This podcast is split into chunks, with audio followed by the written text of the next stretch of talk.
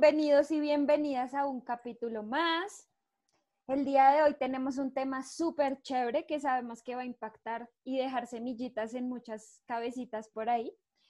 Em, con respecto al, al último episodio, que fue sobre las crisis, nos venimos replanteando también qué podemos hacer, ¿no? ¿Qué podemos hacer en torno a esas crisis? La última vez hablamos pues de esa crisis de lo que viene, ¿no? De la crisis medioambiental, de, bueno, em, es por eso que sentimos que es muy importante en este momento, finales del 2020, replantearse las formas de vida y las formas en que actuamos, las formas en que hacemos, las formas en que consumimos. Em, hace un tiempo yo tuve un conflicto frente a si las acciones individuales realmente generan un impacto en la sociedad, ¿sí? Como de qué sirve que yo empiece a tener un cepillo de bambú, a no usar tanto plástico, a comer menos carne, ¿qué sirven esas cosas si llega Coca-Cola y hace todo mierda en un día, ¿no? Entonces, pues un amigo me regaló un libro que se llama Resiste y es de un activista ambiental francés que se llama Cyril Dion y ahí encontré respuesta a esta, a esta preocupación que yo tenía. Él dice, cito, que las acciones individuales son fundamentales, no solo porque se suman entre sí, sino porque constituyen también el fermento para unas transformaciones culturales más amplias. Y aquí llega lo que nosotras queremos transmitir hoy, y es que cada uno de nosotros con nuestras acciones podemos generar un impacto. Hablar con otros, contarle a otros, eso también es muy importante para, para poder ir hacia un mundo tal vez más sostenible. Es por esto que hoy trajimos un invitado muy especial para que nos hable sobre cómo podemos tomar decisiones que impacten en esos espacios que habitamos, nuestros espacios más cercanos. Ya vamos a entrar más en materia, pero por ahora eh, les digo que él es argentino, es un amigo muy especial para nosotras.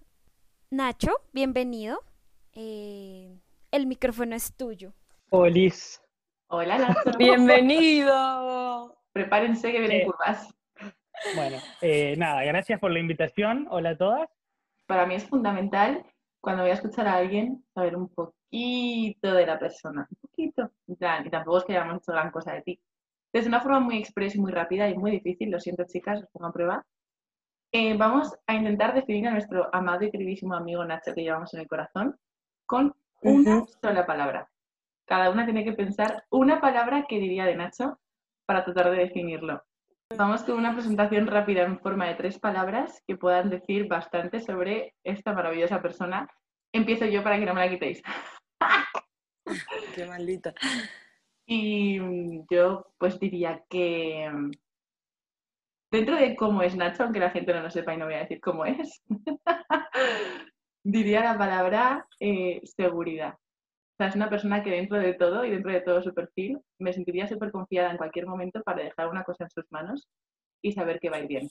Eh, mira, la verdad, tengo mil adjetivos hermosos que decirte, Nachito, y decirle al mundo de, de la persona que sos, pero cada vez que cuento una historia en la cual estás vos, me sorprende tu capacidad de haber hecho reír a gente que ni siquiera hablaban el mismo idioma, o sea, venía un nómade del desierto bereber que, no coincidíamos, pero ni en cómo se decía hola, y Nacho lo hacía reír. Entonces creo que, que, que nada, te podría decir payaso, pero no, no, pero creo que, que eso te convierte muy camaleónico. Cuá, cuá, cuá, cuá. Ya llamo No, payaso. sos, sos muy camaleónico, sos muy adaptable a, a- a todo lo que te rodea, a tu medio, eh, digamos, al, al ambiente en el que estás y, y lográs hacer que cada persona nada, disfrute, se ría y la pase bien, pase un buen momento. Pues creo que hicieron trampa porque no dijeron una sola palabra. Sí, es camaleónico. Pero Seguridad. Bla, bla, bla, bla, bla. Bueno, Eh, había que introducir. Para mí es como busqué varias palabras rápidamente en mi cabeza y a mí hay una palabra que no me gusta usar mucho porque la gente la ha usado mucho y a veces pierde el significado, pero es como resiliencia, esa, esa capacidad de, de poder hacerle frente a los problemas y sortear y encontrar los recursos desde donde los tienes y ponerle buena cara siempre. Entonces, Siempre. sería esa palabra. Wow. Qué gran persona tenemos entre nosotros hoy, parece ser. ¿Qué lo parió? Estoy empezando a pensar que me quieren hacer llorar para agarrar rating, así que no lo voy a hacer. Pero bueno, muchas gracias por la...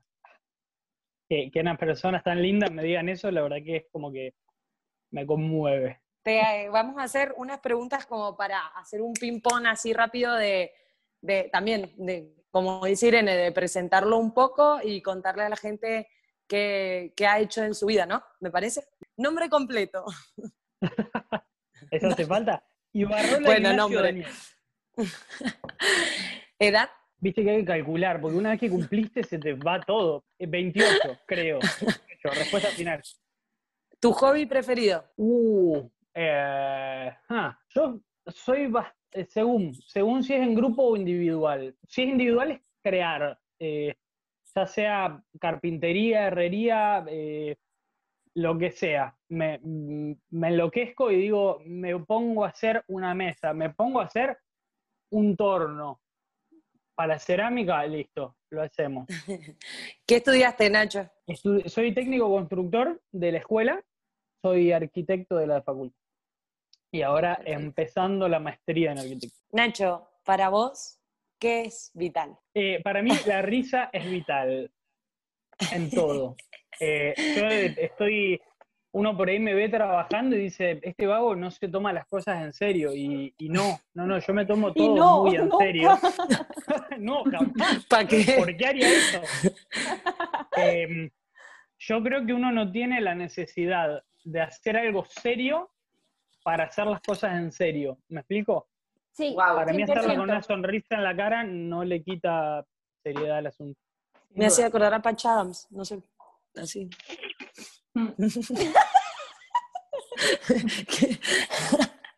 Será por lo enano. Sí, es cierto, es cierto.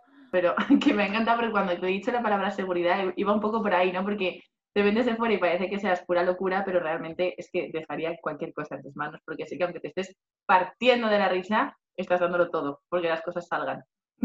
Sí. Mm, Real. Podemos poner, podem- podemos repetir eso y que diga partiéndose el culo, que me gusta mucho esa expresión. La propuesta del, del podcast, que ya me está saliendo decirlo podcast, porque Hopi no me dejaba participar hasta que no me saliera, eh, era contar un poco eh, cómo creo que debe desarrollarse la práctica de la arquitectura en relación a la ética del cuidado del ambiente. Eh, ojo, ahí capaz que se empieza a ir la gente y dice, yo no quiero escuchar arquitectura en el podcast, viene por otra cosa. Pero bueno, no, no se trata de eso, no quiero hablar de arquitectura, sino de la forma en la que hay que pensar las cosas y la forma en la que entiendo eh, que uno tiene que vivir los espacios que habita. Antes de arrancar, la felicito. La felicito porque me encanta, me encantan lo- los podcasts que hicieron. Eh, me sentí reconocido en varios, estuvo muy bueno. Eh, las sentí que las tenía al lado, yo estaba laburando de noche y las escuchaba y era como tenerlas acá al lado Ay, y me partía el culo a veces. Em, no, la verdad me, me reía muchísimo y me, no sé, me sentí acompañado por ustedes, fuera de que las temáticas también me encantaron, así que la- las felicito. Eh, incluso pensé que no, que no se iban a superar, porque yo dije, wow, o sea, eh, ya están en la cima, pero no. A- aparece una entrevista a mí y qué idiota. es un tarado. Idiota. Gracias. Qué bueno, qué bueno, Nachito, esas felicitaciones, de verdad nos, nos alegran mucho y nos hacen saber que estamos haciendo las cosas bien. Em, durante los programas hemos hablado de esas cosas que son vitales para nosotras, ¿no? Y en el último año para mí ha recobrado mucha importancia lo que es mi casa, lo que es mi hogar, tenerlo bien. Y yo creo que para mucha gente en medio de la pandemia ha decorado su espacio, ha comprado más cositas para lo que, lo que ve todo el tiempo, donde duerme, donde come. Es, sí, es uno de los espacios más importantes. Entonces, pues démosle forma a esto. Eh, empecemos. ¿Hace cuánto tienes, empezó a rondar en ti la idea de construir tu propia casita? Bien, uff. Eh, la verdad que no sabría decirlo. Eh, supongo que uno, cuando empieza a trabajar y empieza a poder comprarse sus propias cosas, es como que dice, bueno, empiezo a pensar en mi propio espacio y con la posibilidad de eh, diseñármelo yo mismo. O sea, eso para mí era como, como, bueno, poder jugar, no tener un cliente y hacer lo que se me antoje. Em, así que yo creo que viene, viene un poco desde ahí. Eh, y, bueno, y una vez que, tuve el terreno, el terreno está en las afueras de la ciudad, en una zona súper, súper linda, súper arbolada. Eh, y, bueno, un, poco, un poco poder diseñar un espacio para vivir en medio de un contexto natural. Eh, no digo que es un sueño, digamos, pero, pero la verdad que es algo que me, está haciendo bastante, bastante feliz según lo que entiendo, tú estás construyendo tu casa con tus propias manos, ¿no? ¿Por qué hacerlo así? No toma más tiempo, no es más tedioso, no es mucho más trabajo, ¿por qué hacerlo así? Bueno, em, primero te voy a corregir. No lo estoy haciendo con mis propias manos. Lo estoy haciendo con mis manos y las manos de mis amigos. Que eso para mí realmente es eh, es espectacular porque mm, eh, de golpe digo, hay gente que te regala eh, días de su vida para, para, ayudarte a realizar tu proyecto y, eso la verdad que me ha dado una, satisfacción muy grande y estoy súper agradecido con, todos mis amigos que, han ido a colaborar allá o, de alguna manera. Hay algunos que, che, estamos refaccionando acá mi casa, nos queda una puerta y vas a buscarla porque entonces, la verdad que es, todo muy, muy entre todos y, mm, bueno, nada, además de, estar agradecido y qué sé yo, creo que tengo la idea de que a la casa le voy a poner de nombre, tengo que buscar el idioma todavía, pero hecha entre todos, por ejemplo. Em, mm. que, estaba pensando en un catalán o en una cosa que, que, queda un poquito más raro para...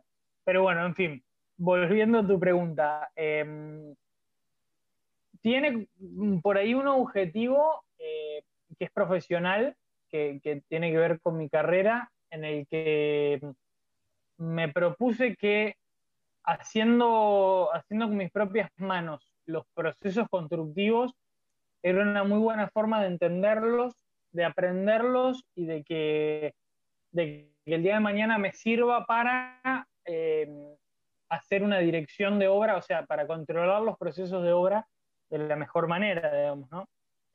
Em, pero sí, indudablemente que, lleva más tiempo. Eh, no sabría decirte si es más barato o más caro, porque en realidad eh, en un día que voy, em, en un día que voy yo a trabajar con un amigo, capaz que hago un quinto de lo que hace un albañil yendo a trabajar, con lo cual eh, el, ir, el pasar el día, el, comprar la comida para, quedarnos ahí y demás, no sé si hace que, que, sea más rendidor económicamente, eso ya es discutible. Pero, pero bueno, también existe un, placer por ahí de hacer las, las, cosas con mis propias manos, digamos, de, de estar ahí en el medio de la naturaleza, haciendo cosas con mis amigos, tomando un mate creo que, creo que es eso, creo que es mi interés de, entender los procesos constructivos y el placer de, hacer las cosas yo mismo acompañado de, mis amigos. Qué bonito. Y, te hago una consulta, esto, toda la introducción que nos habías dado antes eh, del tema que nos vas a hablar, ¿lo estás aplicando en tu casa, eh, el habitar en una casa donde podemos magnificar, digamos, esa utilización de recursos para, Sí, a ver, entiendo que a través del diseño de la arquitectura uno puede, em, uno puede facilitar que los hábitos diarios se desarrollen de una manera, fuera que la casa como, como artefacto de, para habitar eh, tiene que sola ser, eh, optimizar recursos y demás, pero al mismo tiempo lo que son hábitos humanos tiene que, eh, tiene que fomentarse a través de un buen diseño, digamos, ¿no? Entonces, estoy tratando de entenderme viviendo ahí para poder hacer, bueno, todo un montón de cositas que, que ya les comentaré.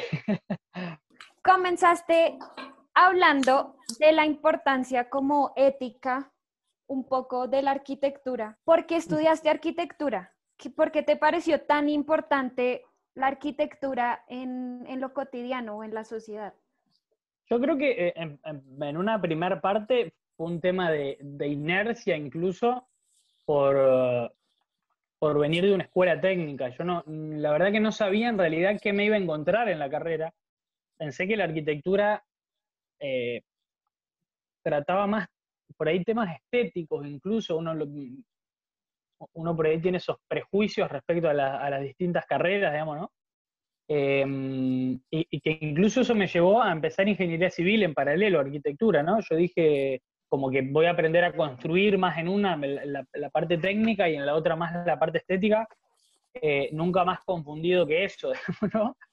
Em, la arquitectura planteada desde, por lo menos desde el contexto de mi universidad, eh, que incluso es arquitectura y urbanismo la carrera, plantea el diseño de los edificios y de las ciudades a través de la democratización del espacio, de, generar incluso en proyectos urbanos una desfragmentación, por decirlo de alguna manera, ¿no? Uno ve por ahí una sociedad muy polarizada, clases sociales muy, muy, muy separadas, eh, y la carrera me llevó a darme cuenta que a través del diseño uno puede generar eh, prácticas sociales integradas en las que en la que los diferentes estratos sociales se vean eh, como iguales, digamos, ¿no? Y, que eso empiece a, generar esta desfragmentación que se da hoy por hoy, que, es tanto física como, como social y cultural, ¿no? Bueno, les cuento que la arquitectura, a mi forma de, de entenderla y desde lo ambiental, es una disciplina que va a diseñar los espacios para el habitar humano. El habitar humano implica el continuo intercambio de materia y energía con el medio, ¿sí? Entonces ese es como el punto de partida a tener en cuenta para hacer un diseño que sea eh, bioclimático y, acorde a los requerimientos ambientales que hoy por hoy tenemos, digamos, ¿no? Porque, eh, bueno, todos sabemos la situación actual del mundo, entonces como que sí. Eh, ¿Desde dónde tenemos que actuar? Bueno, desde ahí. Entonces, em, voy a empezar con, una pregunta para ustedes. ¿Dónde ven ustedes que el habitar humano genera gastos energéticos, de recursos y bueno, hasta ahí, hasta ahí.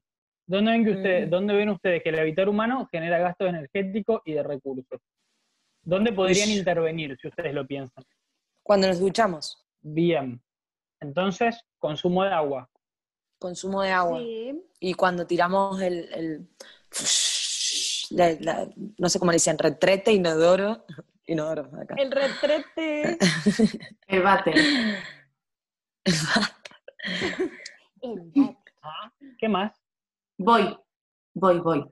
Eh, yo, por ejemplo, eh, nunca me había fijado en el tema de gasto de agua y luz porque realmente nunca lo había pagado y al vivir en casa de mis padres no era algo que me preocupara, ¿no?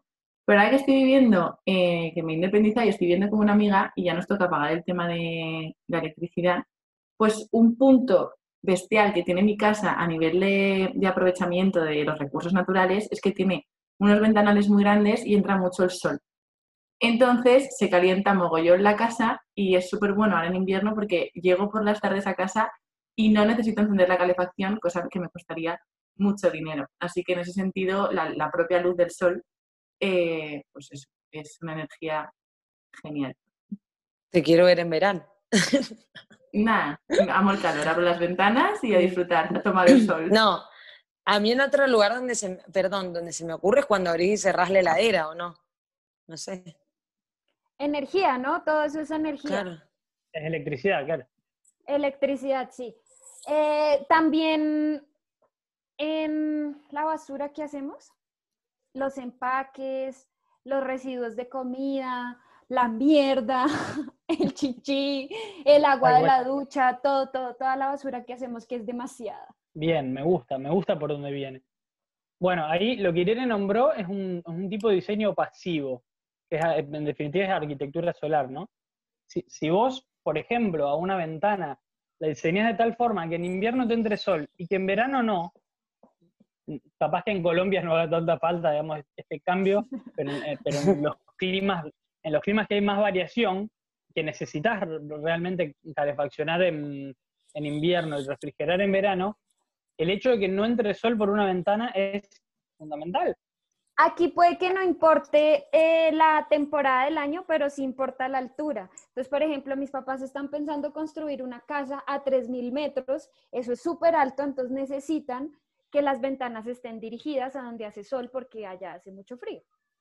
Bien, entonces como recursos, eh, así como a, grandes rasgos para considerar, tenemos electricidad, agua y gas, o, leña en definitiva. Y como efluentes, así como a grandes rasgos, son las aguas residuales, como decía, como decía Dani, que pueden ser las jabonosas o las aguas negras, que son, el, ¿cómo dijiste? el otro que no es el CG. Ah, bueno, con Poppy. Em, tenemos aguas residuales y tenemos residuos sólidos, ¿sí? En definitiva, la basura. Entonces, si nosotros logramos optimizar los recursos a través del diseño, ya ganamos un montón. Por ejemplo, el agua. Si vos me decís, ¿dónde, ¿dónde puedo llegar a intervenir en el agua? El agua es uno de los recursos más difíciles. ¿Por qué? Porque el usuario regula el consumo. ¿sí? ¿Por qué? Porque si se toma un baño de media hora, vos desde la arquitectura no lo vas a poder, no lo vas a poder cambiar. Pero si, por ejemplo, yo te digo que aproveches el agua lluvia para riego, o que el, agua del lavatorio la descargues, la, uses como descarga del inodoro para la cadena, no sé cómo, si cadena lo entendemos todos. Sí, sí, sí, se entiende. Eh, vas a estar ahorrando muchísima agua potable, ¿sí? Entonces, fuera de que, fuera que sea un recurso que el usuario lo regula mucho, eh, en el diseño arquitectónico podés intervenir. En la electricidad, usando electrodomésticos de bajo consumo, usando iluminación de bajo consumo. La iluminación consume, pero ¿qué pasa si yo pienso en un diseño que incorpore eh, luz natural durante muchas horas del día? Claro, no vas a necesitar prender esas luminarias, ¿sí? Son un montón de cosas a tener en cuenta. Lo, que dice Irene, el uso de un aire acondicionado, un aire acondicionado es algo que consume muchísimo también. Eh, sin embargo, a través de un diseño pasivo de asoleamiento, de vientos, eh, vas a poder optimizar muchísimo el uso sin necesidad de generar el consumo eléctrico. ¿sí? Para usar agua para lavar o para bañarnos, vamos a estar usando recursos, vamos a estar usando gas, vamos a estar usando electricidad en un calefón eléctrico, por ejemplo, o vamos a estar usando leña en un sistema bastante más rudimentario y, antiguo. Eh, si nosotros tenemos un calefón solar, vamos a estar usando energía que el sol nos provee todo el día para calentar agua y almacenarla para poder usarla en cualquier momento del día. Entonces, eh, en eso voy, que eh, puede darse una optimización de recursos bastante interesante en cuanto a, a, la optimización del, y al uso de algunos artefactos especiales, llamémosle. Em, después, por ejemplo, al momento de tratar aguas negras, uno generalmente, bueno, la mando a, una planta y que capaz que la terminan tirando al río después de, después de algún proceso de descomposición. Sin embargo, existen, por ejemplo, tanques biodigestores en los que, en los que tirás los desechos cloacales y, y de ahí obtenés lixiviados y se produce la descomposición ahí adentro. Incluso hay sistemas más complejos que lo aprovechan los gases de descomposición para usarlo para, eh, para usarlo para hornallas y demás. Incluso eso se puede hacer con, desechos sólidos, digamos, de restos de comida y demás. O sea, que se puede hacer energía con el popó. Eso te iba a preguntar. Sí. Ah, mira. Sí, Como para que visualizarlo en gran escala, que por ahí es más fácil y, y es una tecnología que se usa muchísimo más. En grandes tambos, que no se dan unidad de la cantidad de cacona que hace una vaca. Eh, lo que se hace es, eh, se, manda toda esa caca a los biodigestores y en los biodigestores para que funcionen van a necesitar una temperatura de descomposición para que vivan los microorganismos. Entonces lo que hacen es aprovechar el mismo gas que le sacan a la descomposición del, eh, del estiércol, digamos, para calefaccionar el aire dentro del biodigestor. Por ejemplo, y no tener que usar una energía externa para mantener esa temperatura. ¿Un biodigestor es como donde, se, donde quedaría todo el popó? ¿Donde se deposita la mierda? Eh, qué, linda forma de decirlo.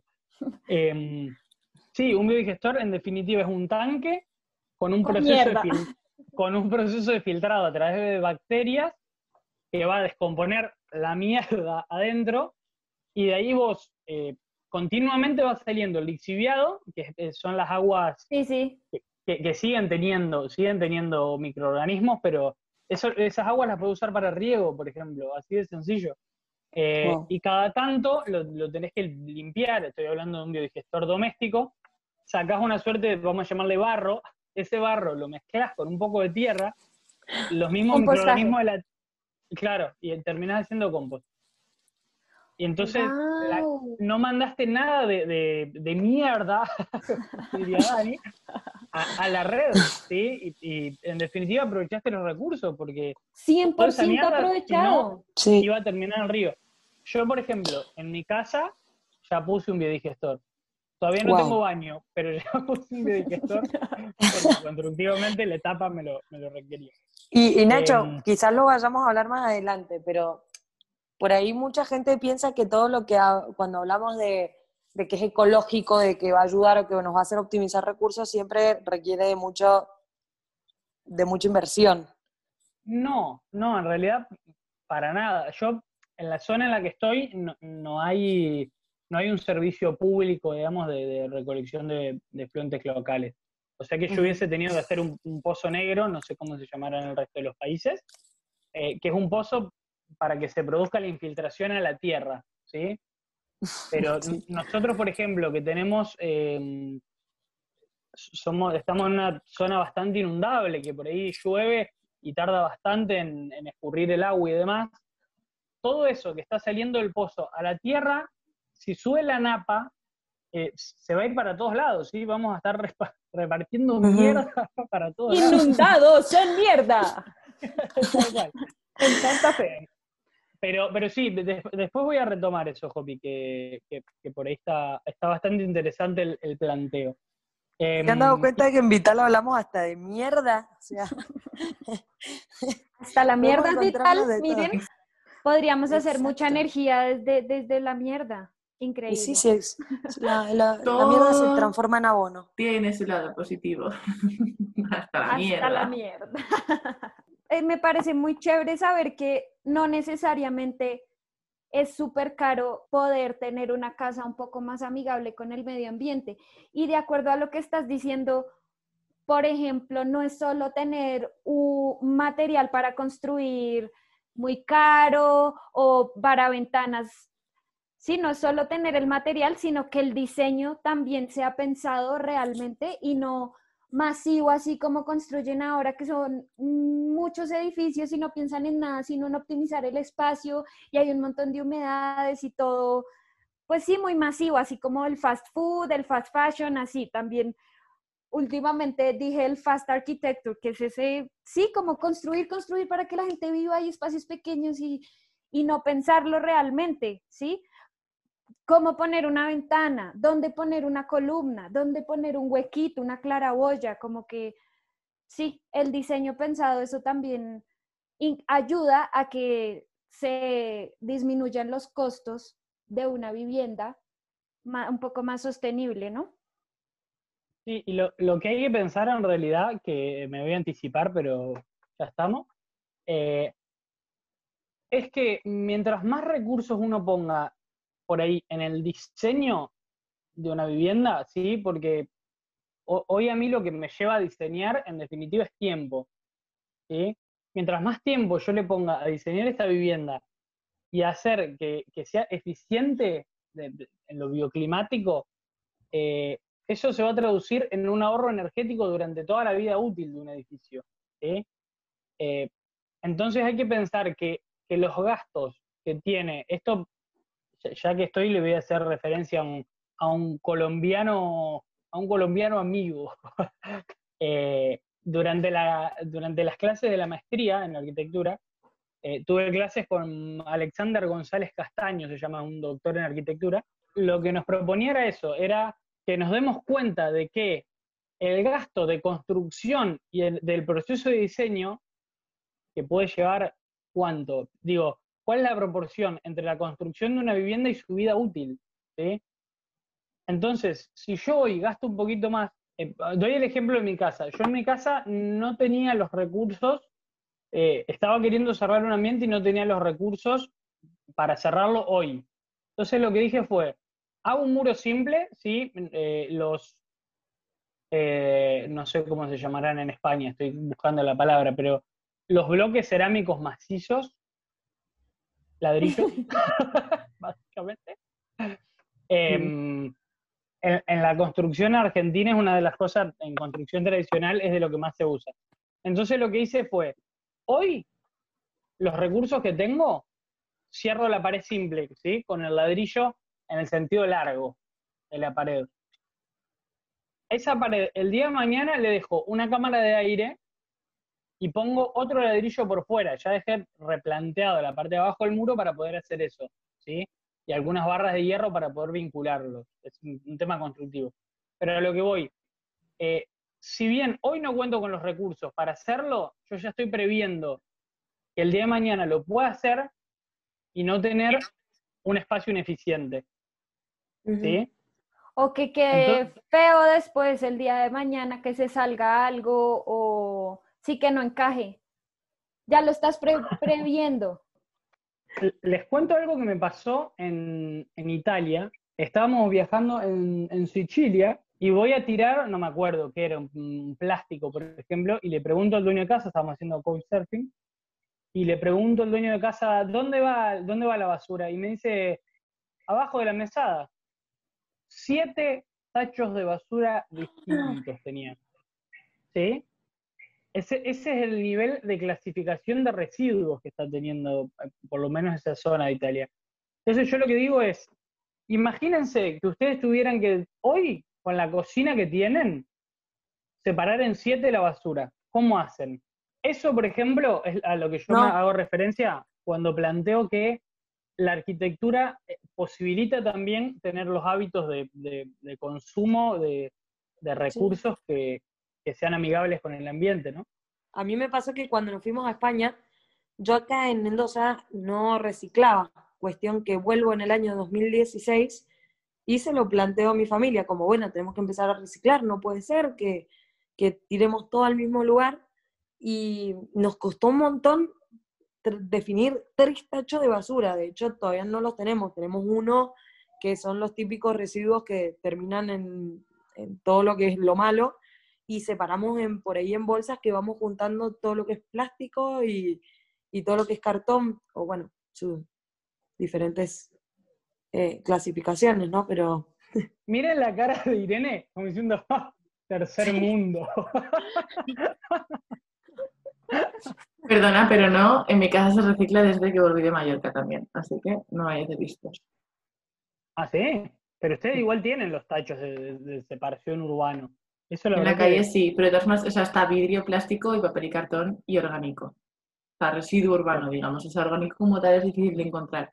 Entonces haces eso, haces papel y cartón, plástico y envases y luego residuos conjuntos que sería orgánico y desechos, etc.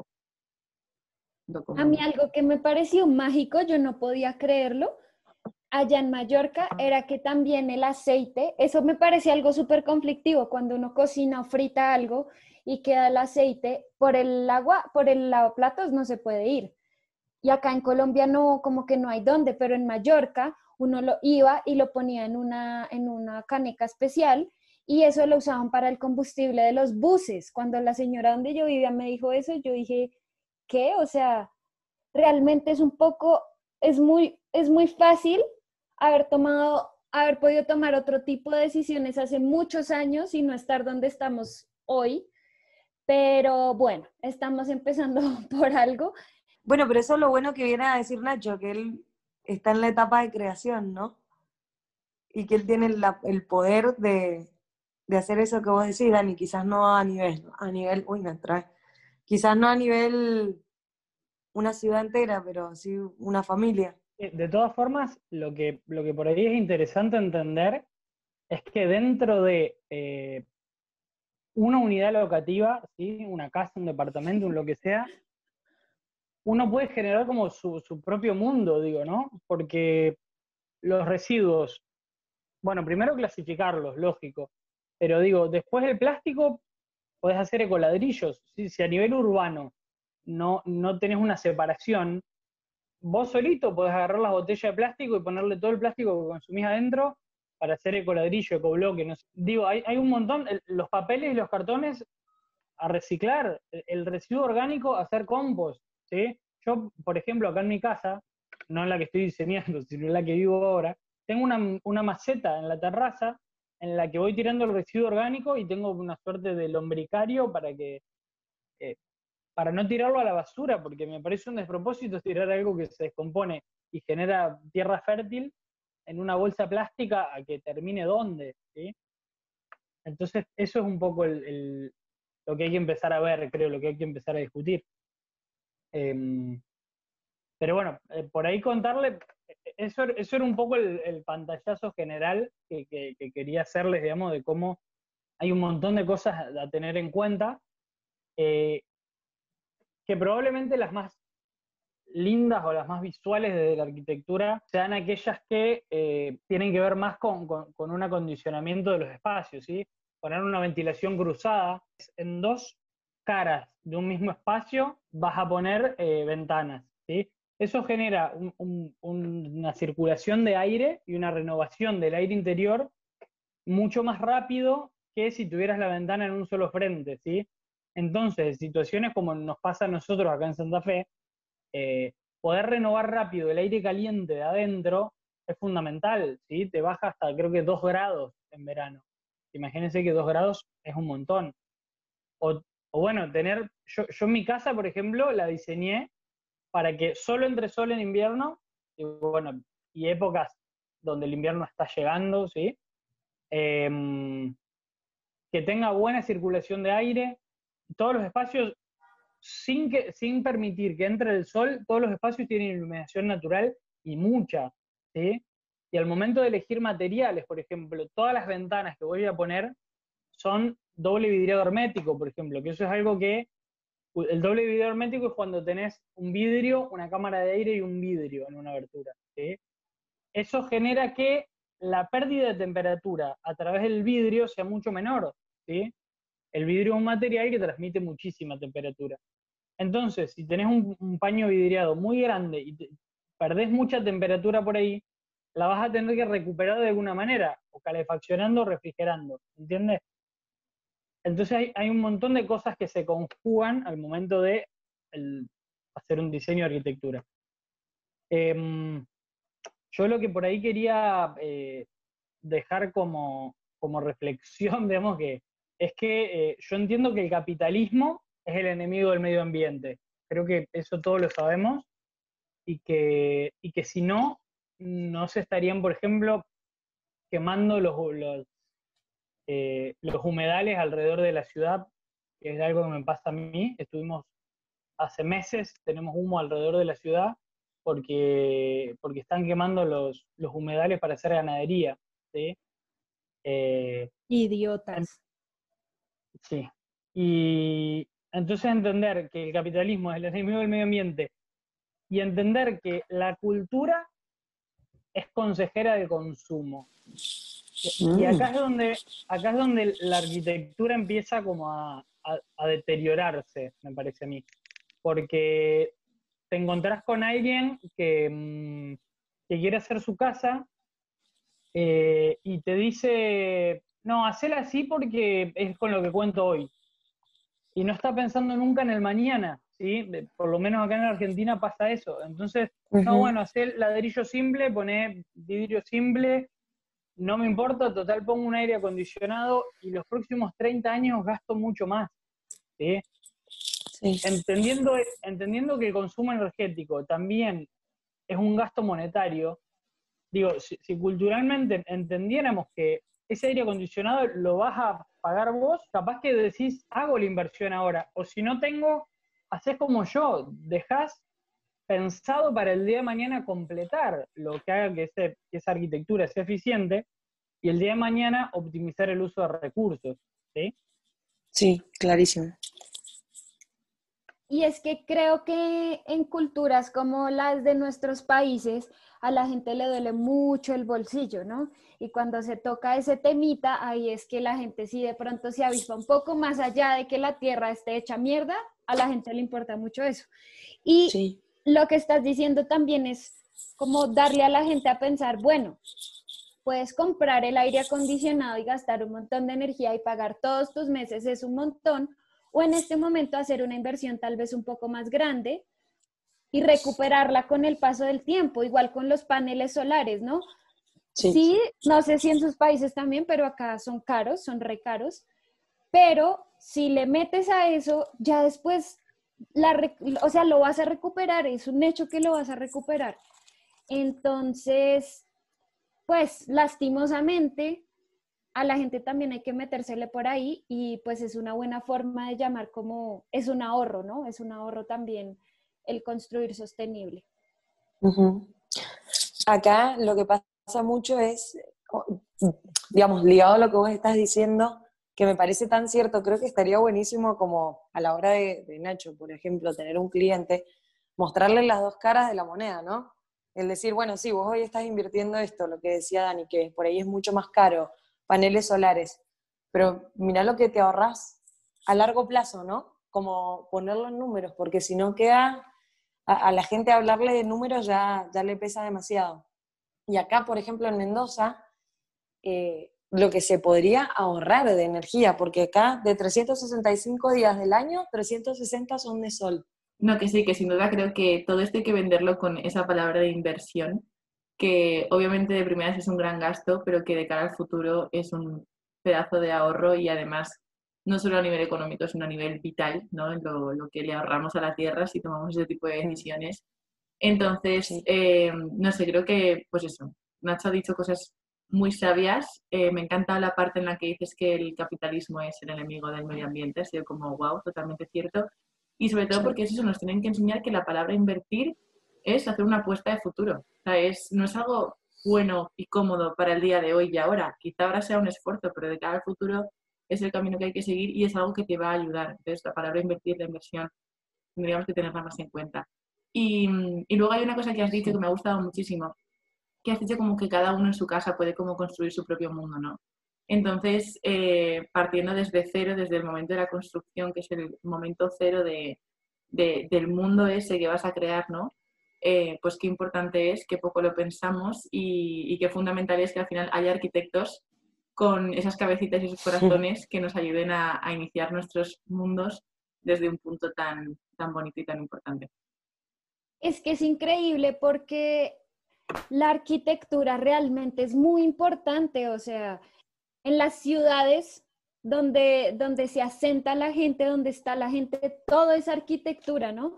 Desde una plaza hasta un parque, hasta una casa, un restaurante, y es como una disciplina que se ha dejado a un lado precisamente también por el capitalismo de masificar y necesitamos que mucha gente viva en pequeños espacios y que mucha gente quepa en la ciudad, ¿no? y ahí se deja a un lado lo que tú decías del sentido estético, de pensar dónde voy a poner las cosas, cómo voy a construir un ambiente y lo que tú dices, los ambientes crean rutinas, ¿no?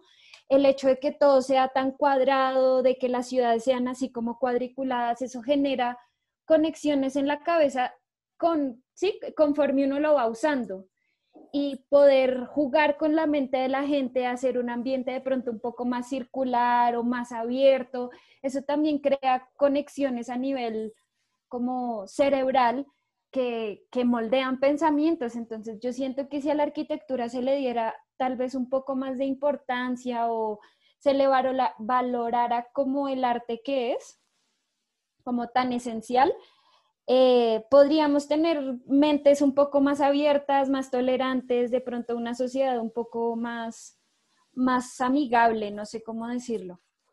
Sí, lo, que por ahí me interesa es que eh, por ahí le queda a la gente que cuando uno tiene que hacerle un encargo a un arquitecto, no vaya a pedirle un espacio, sino que, que se entienda a sí mismo dentro de, sus hábitos de consumo, eh, que entienda cómo quiere colaborar, que ojalá todo el mundo quisiera colaborar, pero digo, eh, quizás no, quizás dice, no, yo no me voy a poner a hacer ecoladrillo, no voy a separar residuos, no, no me interesa. Bien, por lo menos exigirle al arquitecto que la orientación solar esté bien, que tenga buena circulación de aire.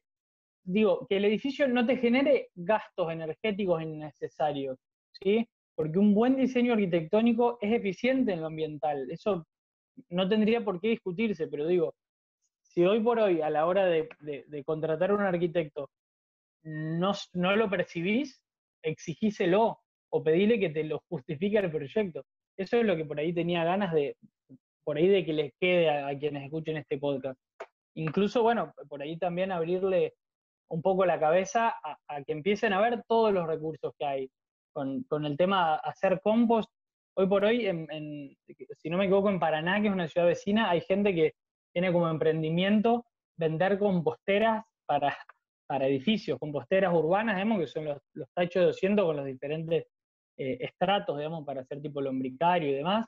Se pueden hacer huertas verticales. Hay, hay un montón de, cosas a tener en cuenta y de formas de eh, contribuir, qué sé yo, que estaría bueno que, eh, empecemos a visualizarlas, digamos, por lo menos a, saber que existen, digamos, ¿no?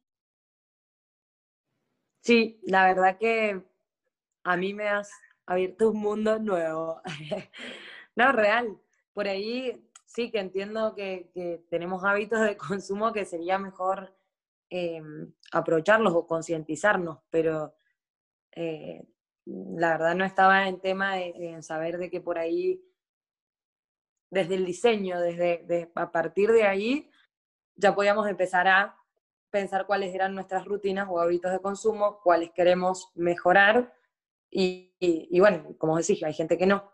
Pero cuando vos lo estabas diciendo, yo decía como, wow, ¿qué, ¿qué, me gustaría hacer a mí si hoy tuviera que crear mi casa? Eh, quiero los siete tachos, por favor. Los siete tachos de residuos. no, mentira. Pero, pero nada, me parece genial. Y con respecto, por ejemplo, a, a lo que decíamos antes, el tema de, del agua, eh, la, la, ducha y todo eso existe hoy por hoy también sistemas eh, en cuanto a lo que es arquitectónico para colaborar en ese ámbito? Ahí, como dije, es, por ahí un recurso difícil de regular el uso. Sí entender que el agua ducha es, un agua jabonosa y que se puede usar para otra cosa, ¿sí? ya sea o para, como dije hoy, alimentar el inodoro, alimentar la mochila del inodoro para hacer las descargas, o la puedes usar incluso para riego. Hay plantas a las que les gusta el jabón, como las calas, podés hacer que directamente ese agua te sirva para riego y no gastar agua nueva para regar ese tipo de plantas.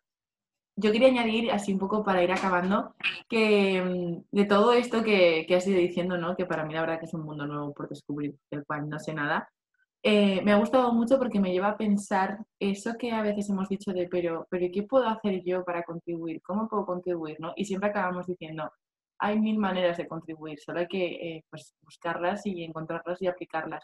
Entonces, hay mil maneras de contribuir hasta el punto de que de verdad en mi vida se me hubiese pasado por la cabeza que mediante la arquitectura puedo contribuir a un mundo mejor, ¿no?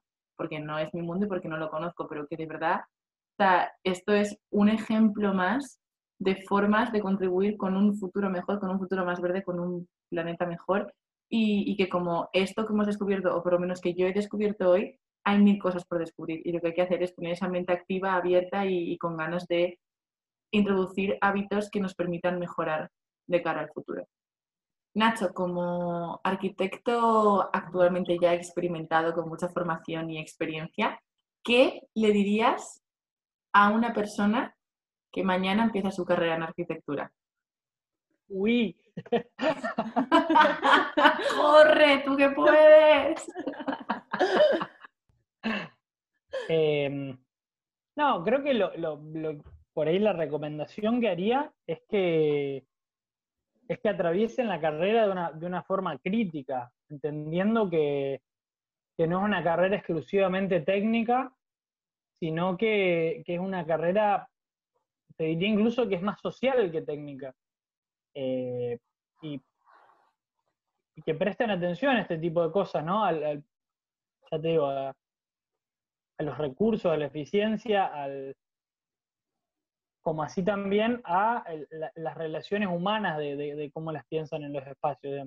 No estamos haciendo no estamos haciendo cerramientos y, y, confinando un espacio porque sí. Estamos diseñando los espacios en los que la gente va a habitar y se va a interrelacionar. Así que, digo, que le hagan a conciencia, en definitiva.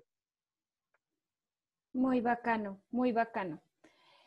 Y Nacho, ¿qué te gustaría dejarle al resto de las personas que como nosotras no son expertas en el tema, pero que tienen todas las ganas del mundo de, de empezar a, a, vivir diferente? que me sigan en Instagram. eh, no, bueno, Se van a asustar. no, ya que, ya que estoy, les, les cuento que estoy justamente, eh, me estoy haciendo un Instagram profesional porque el, mi Instagram personal es bochornoso en el que un poco, un poco el plan es contar todo esto, es incluso a través de la experiencia de mi casa y de, y de lo que propongo para mi casa, eh, a, hacer que sea visible eh, algunas posibilidades y algunos recursos que tiene, no sé si la arquitectura, te diría el habitar en general, porque digo, ponerse una huerta no necesariamente tiene que ver con la, con la disciplina de la arquitectura, digamos, ¿no? Eh, uh -huh a, hacer compostaje, hacer... Eso me parece que es habitar humano y que, y que está bueno empezar a indagar en, en, estas prácticas ambientales, digamos, y en, y en qué se puede hacer, digamos. Si, por ahí les puede venir bien, digamos, si quieren, si quieren encontrarse capaz que con algo que no sabían que existía, digamos, y decir, mira vos, yo estaba tirando el, estaba tirando papeles en lugar de reciclarlos, estaba lo orgánico, como vos dijiste, la, la, cáscara de una naranja que nos comimos. Y, o muchísimas, muchísimas cosas que nos acabas de decir, como poner un balde en la ducha y con eso mismo vaciar el váter, el inodoro. Incluso hay una práctica que, que es bastante sencilla y que me parece súper interesante. Donde está la, la, el caño de lluvia, que es la bajada de la canaleta fluvial, poner un tacho y después usar eso para regar supongo que según el lugar, hay lugares que no debe llover casi nunca, digamos, eso. Pero digo, disponer de ese agua y no tener que usar agua de red para regar, ya me parece muchísimo. ¿Cómo se va a llamar la cuenta? Arc de arquitecto, olvidado, punto Ibarrola. Bueno, pues a nosotras nos encuentran como arroba somos vital podcast, ahí seguramente estaremos dirigiendo publicaciones esta nueva iniciativa de Nacho. Nos encanta haber estado contigo, que nos hayas abierto la cabeza, que se la abras a la gente que nos escucha. Te deseamos lo mejor en tu casa. Esperamos ver fotos cuando te puedas acostar en la primera noche en tu cama. Vas a sentir una satisfacción increíble. Te deseamos no queremos lo mejor, ver tu mejor. mierda. Oye, pues no estaría mal ver un vídeo del proceso de cómo generar compost a través de la mierda de Nacho. No. No, gracias. Tipo, el video empieza conmigo con una servilleta de papel y una caja. Sí. Total. Bueno, este es el primer paso. Bueno, perdón, yo quería decir que interrumpía a Dani, pero estaba deseándote cosas muy bonitas y creo que las tres estamos de acuerdo en eso. La verdad, confiamos plena y ciegamente en, en lo que haces y lo lejos que vas a llegar con todo lo que hagas, así que a meterle firme tanto a ese Instagram para culturizarnos, no sé cómo se dice. Y, y, y, bueno, nada, todo, todo lo lindo que haces. Así que gracias, gracias por sumar, gracias por sumarte a este pequeño espacio y, y bueno, que nos sigas enseñando y haciéndonos reír. Nada, al contrario, gracias a ustedes por la invitación, por, por permitir que la gente un poco se, se empiece a concientizar de un montón de temas, porque la verdad que está, nada, está increíble el podcast, así que sigan metiéndoles pila y, y bueno, gracias, gracias en serio. Bonito. Yo también quería tener mi oportunidad de despedirme y nada, simplemente decirte eso. Gracias, obviamente, por participar y por formar parte de nuestra vida, no solo en recuerdos, historias, vivencias, anécdotas, sino de este proyecto y de nuestro presente. Y sobre todo te quería decir que, bueno, pues que teniendo todo lo que tienes en esa cabecita, que vayas por el mundo contagiando, repartiendo y haciendo que la gente se sume a, a todas estas cosas y estas, estos movimientos tan buenos para nuestro futuro común. Pero vale, adiós. Gracias. Chao.